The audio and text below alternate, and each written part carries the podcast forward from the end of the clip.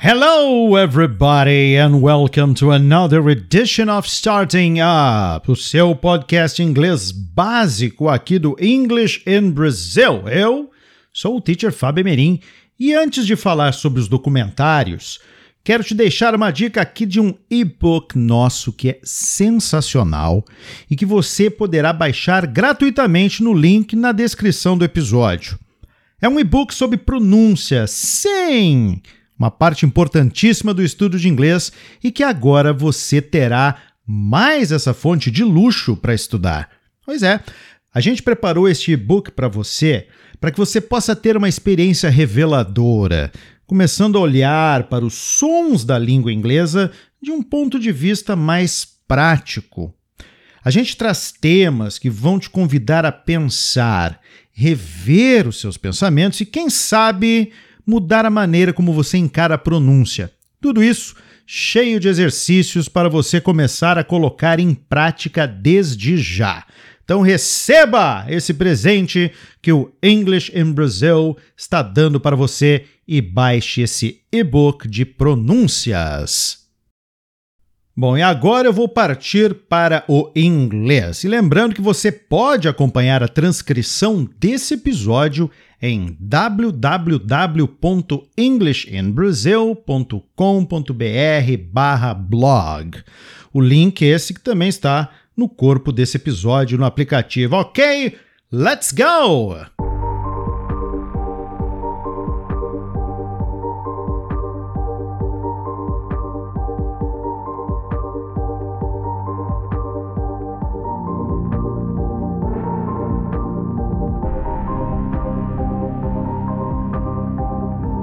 Are you just beginning your journey into the fascinating world of documentaries? Congratulations! You're about to embark on a thrilling adventure of storytelling, knowledge, and real life experiences. Documentaries offer a unique way to learn about various topics while being entertained, making them perfect for English beginners looking to improve their language skills. In this episode, I'll introduce you to 10 captivating documentaries that will not only engage your mind, but also help you practice your English. The Social Dilemma 2020 the Social Dilemma explores the impact of social media and technology on society, including issues like addiction, privacy invasion, and the spread of misinformation. It features interviews with former tech insiders who reveal the dark side of these platforms. This documentary is a thought provoking examination of our digital lives and their consequences. Supersize Me 2004 In Supersize Me, filmmaker Morgan Spurlock embarks on a 30 day experiment eating only McDonald's food to explore the effect of fast food on health. The documentary raises concerns about the fast food industry's influence on people's eating habits and the rise of obesity in America.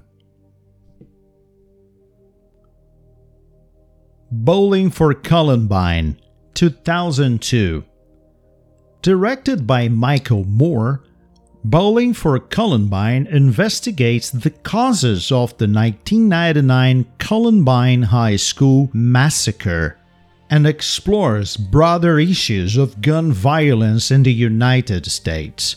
It's a thought provoking documentary that delves into the complex and controversial topic of gun control.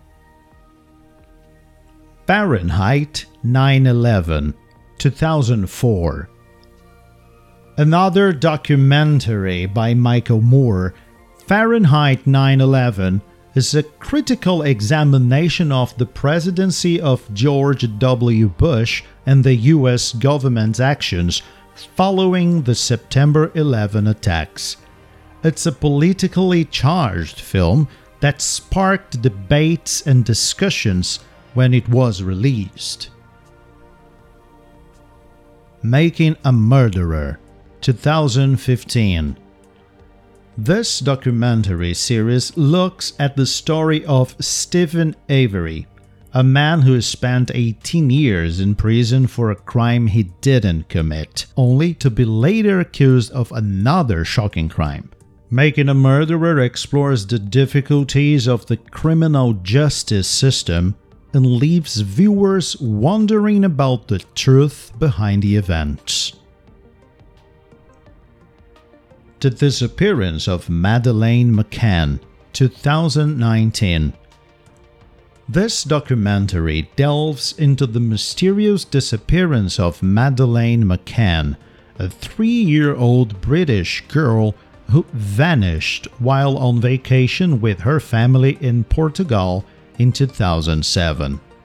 The film explores the investigation, the search for answers, and the enduring mystery that surrounds the case. The Staircase, 2004 and 2018. This documentary series follows the trial of Michael Peterson, a writer accused of murdering his wife Kathleen in their home where she was found dead at the bottom of a staircase. The documentary covers several years of the legal process and raises questions about what really happened that night. Wild Wild Country 2018 Wild Wild Country tells the story of Bhagwan Shree Rajneesh and his followers, who established a controversial community in Oregon in the 1980s. As the documentary unfolds, mysteries, intrigues, and conflicts emerge, making viewers wonder about the motivations of everyone involved.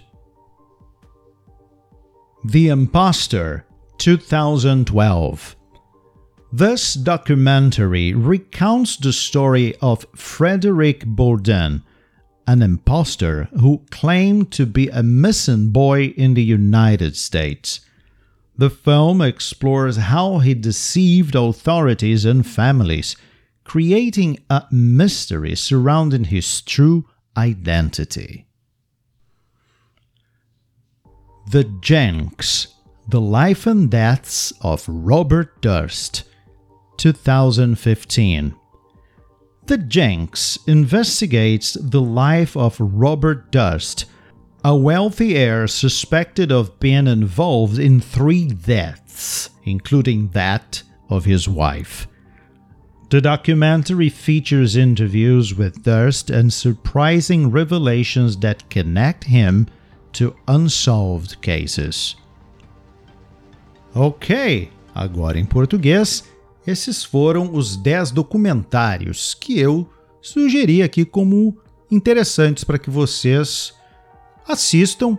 De preferência, forcem-se um pouquinho colocando a legenda em inglês.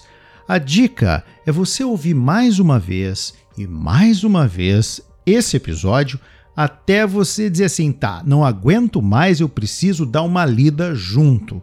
Tentem extrair o máximo que vocês conseguirem apenas ouvindo, que essa é a ideia de dar aquela treinada legal no listening. Então vocês sabem, depois vocês vão até o blog do English in Brasil, tem o link aqui, como eu falei antes, na descrição desse episódio. Ok, thank you, thank you so much for staying here with me today. Teacher Fabio Emerin says goodbye and see you next time.